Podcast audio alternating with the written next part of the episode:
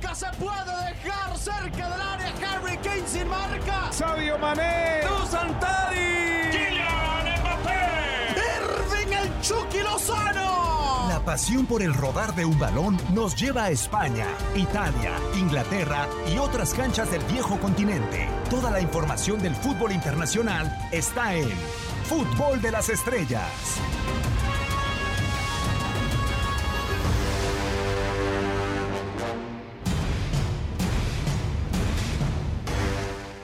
¿Cómo están? Con el eh, enorme placer de seguirlos saludando en esta plataforma de TUDN Radio, en el podcast de Fútbol de las Estrellas, en su versión netamente Euro 2020. Hay mucho que platicar, están definidos los boletos a los cuartos de final, estaremos platicando de ello, de cierre de ciclos y de muchas otras cosas. Y con este magnífico tridente que nos ha tocado vibrar con este fabuloso torneo, Hugo Salcedo, primero que nada, un gustazo. Lo que nos queda de garganta, a mí y a Raúl Méndez, a ti, después de semejantes partidos, ¿cómo andas, eh, eh, queridísimo Hugo? Muy bien, Diego, con el gusto de saludarte, al igual, por supuesto, a Raúl, integrantes de la secta futbolera, y a todos los aficionados que nos acompañan. La verdad es que cómo nos estamos divirtiendo con esta edición de Euro 2020. He tenido la fortuna de estar cubriendo muchas y la verdad es que lo que ha sucedido en esta ronda de los octavos de final supera lo que yo recuerdo me ha tocado en las que he estado en la sede. De verdad los partidos han sido espectaculares, emotivos, con volteretas, tiempo extra, algunos en, en algunos casos los penales, así es que de verdad, qué manera de divertirnos los aficionados al fútbol con este extraordinario torneo. Cierto, totalmente, y que esta secta futbolera la puede disfrutar, eh, estimadísimo Raúl, con una serie de partidos en donde hay un mundo de goles y si son pocos, son buenos partidos. Eh, hemos tenido prácticamente de todo, Raúl, bienvenido, ¿cómo estás? Bien, bien, bien, gusto a toda la gente que también nos acompaña en esta emisión. Ha sido realmente muy emocionante lo que hemos vivido, sobre todo los dos últimos días, ¿no? Tanto la jornada de ayer con, con ese doble partido como lo de hoy, espectacular, aunque sí nos queda la sensación de que hay equipos que por calidad, tanto por cantidad y capacidad, pueden jugar una prórroga, ¿no? Pero lo que vimos hoy, también en el partido que faltaba para terminar los octavos, o sea, desde el minuto 85 se veía que, Suecia y, y Ucrania ya no podían, ¿no? Hasta donde les alcanzó las piernas, pudieron todavía cerrar con, con este partido. De acuerdo, eh, totalmente. Así es como arrancamos este podcast de Fútbol de las Estrellas, Hugo. Eh, primero con la parte de las decepciones y el, cierre de los ciclos, ¿no? Yo creo que Francia se lleva eh, ese título, desafortunadamente, de la decepción por lo alto que se le colocó, eh, pero al final es que no sé si durante el torneo vimos todo el potencial de esa Francia que quedó eliminada con Suiza y, y que pudo no ni siquiera haber llegado a los penales, o sea, porque el 2 a 0 lo tuvo la selección de Suiza.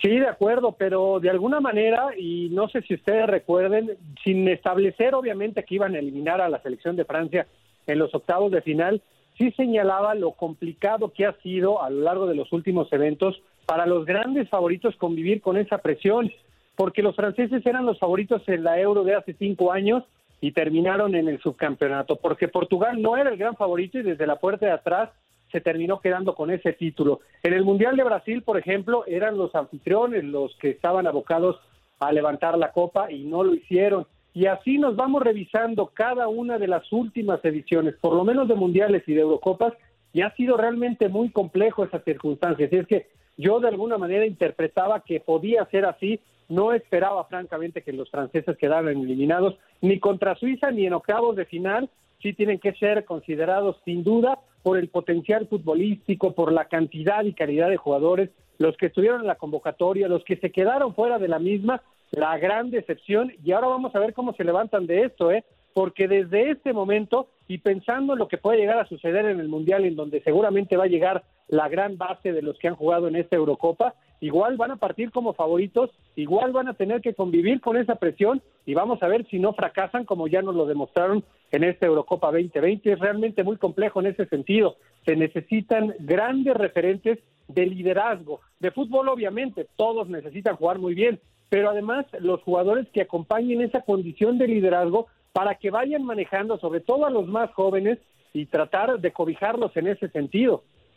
Sí, porque le queda defender el, trono al final en eh, Qatar 2022, el trono mundial eh, Raúl, y, la calidad y por edad le da para mantener a, a, esta generación. Acá el tema es qué fue lo que sucedió, sobre todo en el partido de, de Suiza, ¿no? Porque fase de grupos, pues estábamos acostumbrados, o por lo menos lo que vimos en Rusia fue muy similar a lo que vimos en esta Euro, salvo eh, que en esta Eurocopa sí hubo uh, algo que me llamó mucho la atención, que en algunos episodios de esta Eurocopa estuvo abajo en el marcador en repetidas ocasiones contra Hungría, contra Suiza, en algún momento en contra de la selección de, Portugal. Eh, entonces, no sé si se ha de llamar la atención o si se lo dejamos todo a, lo que pasó en una semana solamente, sobre todo en esta última, las lesiones en el torneo para la selección de Didier Deschamps.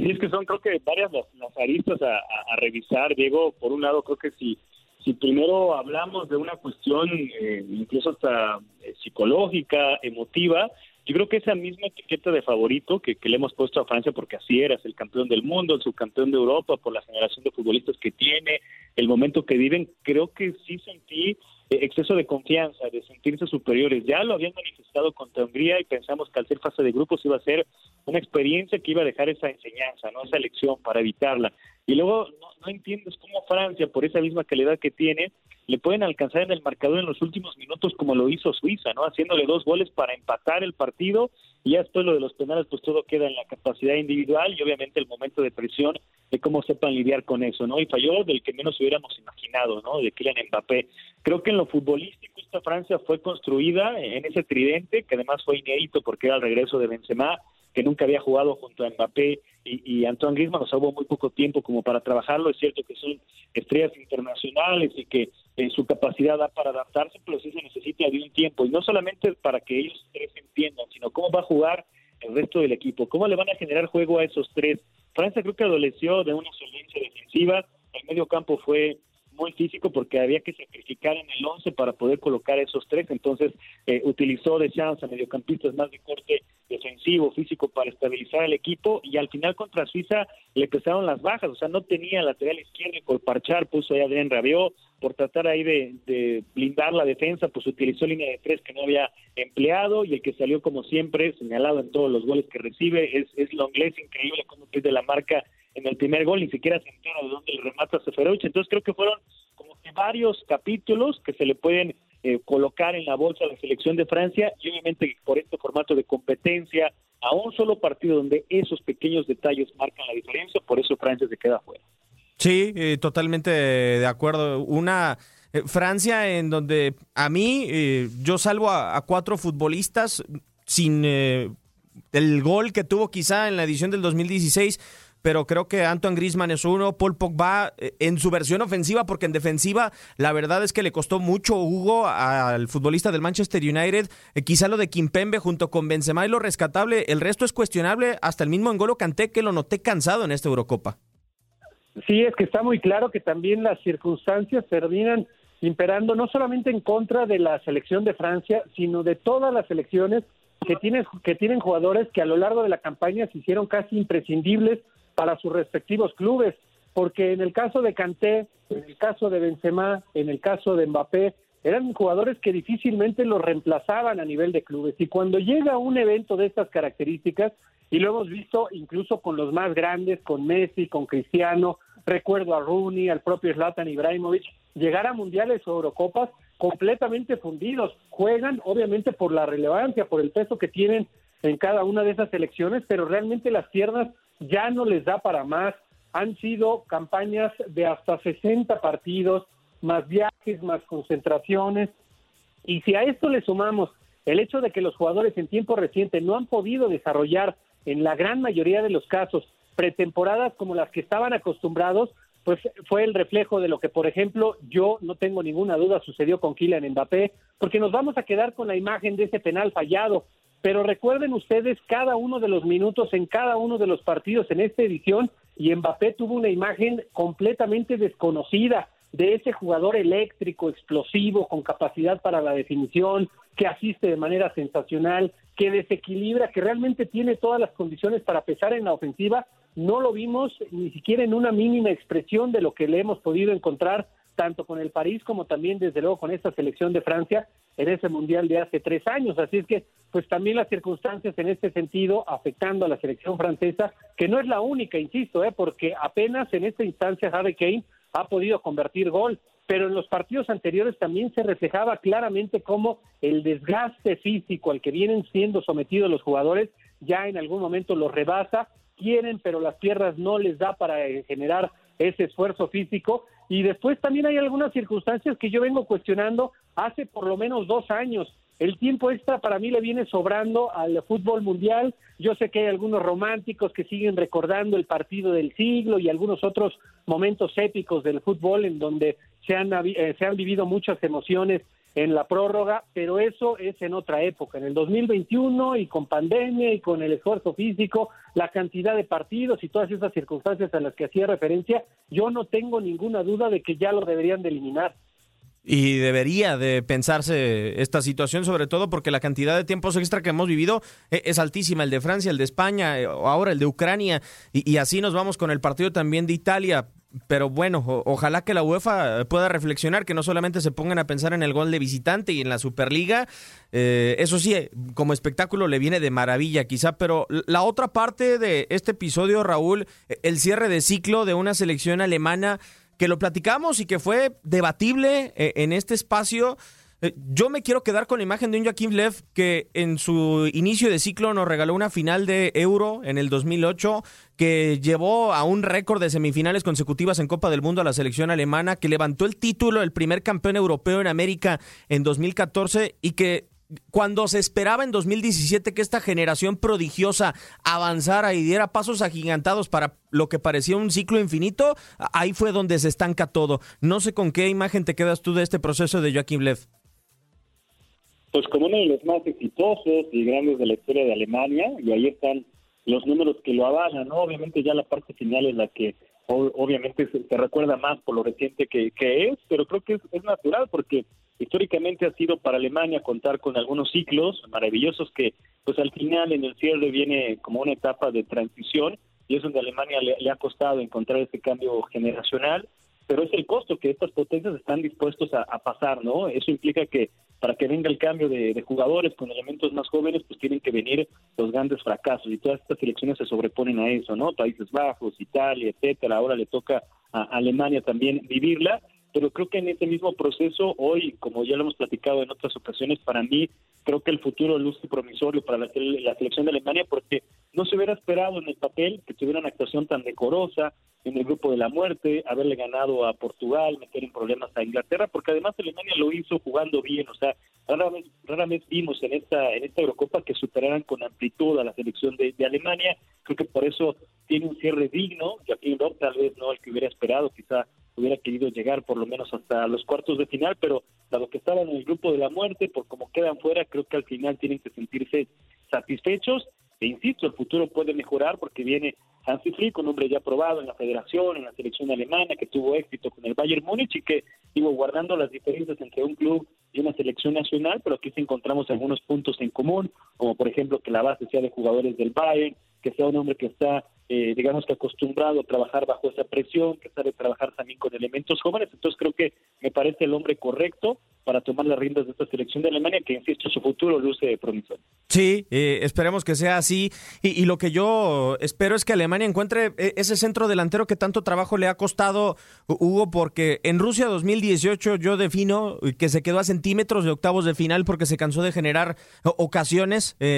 partido tras partido. Con México a Suecia le gana, con Corea del Sur no pueden, un resultado inimaginable. Y, después también le sucede en diferentes partidos. Esos centímetros creo que lo hicieron cambiar hasta el sistema, ¿no? O sea, una Alemania que no sé si nos la imaginamos en una etapa final con un entrenador hasta con línea de cinco. Pues mira, yo no, yo no concentraría mi comentario solamente en la posición del centro delantero, porque los que le generan fútbol también ya ahorita perfectamente los podemos cuestionar, por lo menos yo los cuestionaría si hoy en día, cuando se supone que ya deberían de estar perfectamente afianzados en el seleccionado mayor, juegan o no juegan elementos de enorme talento, porque Nabri, Sané, Timo Werner, no vamos a cuestionar su talento, pero sí la capacidad con la que lo demuestran. Si uno de estos tres jugadores no juega, si va al banco de los suplentes, a nadie le sorprende. Esa transición, esos jugadores ya en este momento deberían de estar asentados como figuras indiscutidas en el cuadro alemán y en definitivamente no en definitiva no sucede de esa manera La prueba es que lo tuvieron que llamar casi de emergencia Thomas Müller para tratar de darle esas soluciones en cuanto a la creación y en cuanto a la definición al cuadro alemán. Así es que, pues a mí, fíjate, eh, contrario a lo que piensa Raúl, yo sí creo que pueden venir años complicados para el cuadro alemán, ¿eh? porque no solamente hablamos de la ofensiva, después el medio campo, jugadores que tienen el talento, que desde luego tienen la capacidad futbolística, pero que prácticamente ni han jugado. Florian Neuhaus, por ejemplo,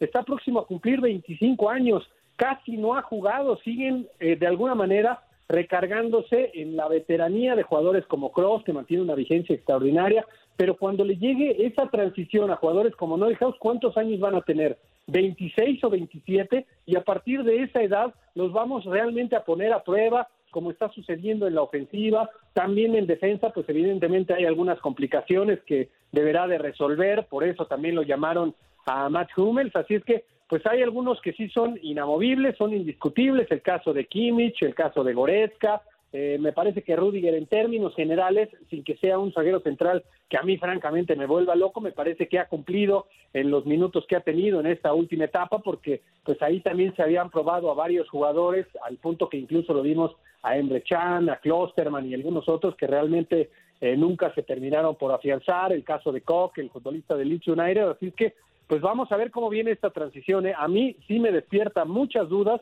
porque además, si bien es cierto, la condición de un líder que va a tener en la banca de en la banca el cuadro alemán. En el caso de Hansi Flick tampoco la pongo en cuestión porque lo que hizo con el Bayern Múnich fue sensacional, pues hay que ponerlo a prueba ahora en una selección alemana que va a tener mucha presión, entonces yo no sé cómo van a resolver todos esos problemas, lo que sí sé es que los necesitan resolver ya porque el Mundial es el próximo año y porque de aquí al otro año jugadores que tienen esa condición de marcar diferencia lo deben de hacer o si no entonces que empiecen a ver a los de la sub-21 que recientemente fueron campeones en el europeo con muy buenos talentos como el de Lucas Mecha en la ofensiva. Así es que pues a mí a mí sí me despierta algunas dudas lo que pueda pasar con esta transición de algunos jugadores que insisto ahora mismo deberían de ser figuras indiscutidas y definitivamente no lo son. Y los que son figuras, Raúl, que quizá están por dar un paso al costado, ¿no? A mí me da la sensación de que Neuer se mantiene, pero las palabras y los rumores en torno a uno de los futbolistas más regulares, el caso de Tony Cross, eh, sí llaman mucho la atención. Yo creo que Müller se mantendrá por como lo ha recuperado en el Bayern Hansi Flick, eh, pero sí creo que las herramientas son distintas entre el Bayern y en algunas posiciones, por ejemplo, el central más rápido David Alaba o los laterales dos franceses, eh, son diferentes posiciones y, y cómo eh, esperemos que mantenga la mayoría de los futbolistas, que así como convenció en el Bayern después de un periodo sombrío con Kovac, así lo logra hacer Hansi Flick para mantener a los futbolistas que se mantienen en buen ritmo hasta el momento. Sí, ya, ya será tarea de, del seleccionador. Por un lado, convencerlos con, con su proyecto y también del otro lado, pues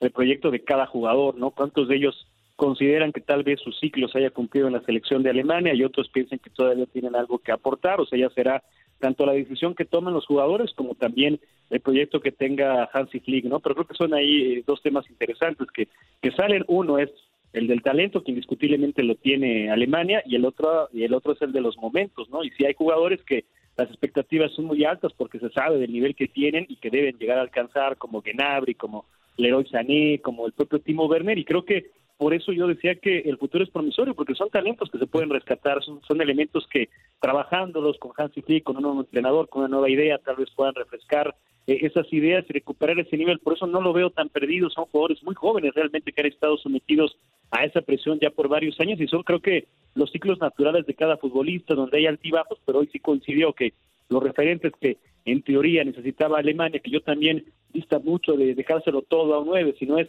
realmente la definición, independientemente de si es un futbolista que actúa como nueve, si viene por las bandas, pero lo que hizo falta Alemania es gol, y porque esos elementos que tenían la responsabilidad no pasaban por su mejor momento, ¿no? Pero insisto, no es eterno, creo que es cuestión de momentos, es cierto que coincidió que ninguno andaba bien, pero por lo mismo que tienen su talento, creo que son elementos rescatables. Cierto, ojalá que sea así. Hay futbolistas que han sido campeones de Champions League hace apenas un mes, dos meses. Eh, el caso de Havertz, el caso de Timo Werner, el caso de Gundogan, eh, y esperemos que se puedan rescatar de la mano de Hans-Dieter Flick. Así Francia ha generado una gran desilusión y se cierra el ciclo con eh, Joachim Löw en la selección de Alemania.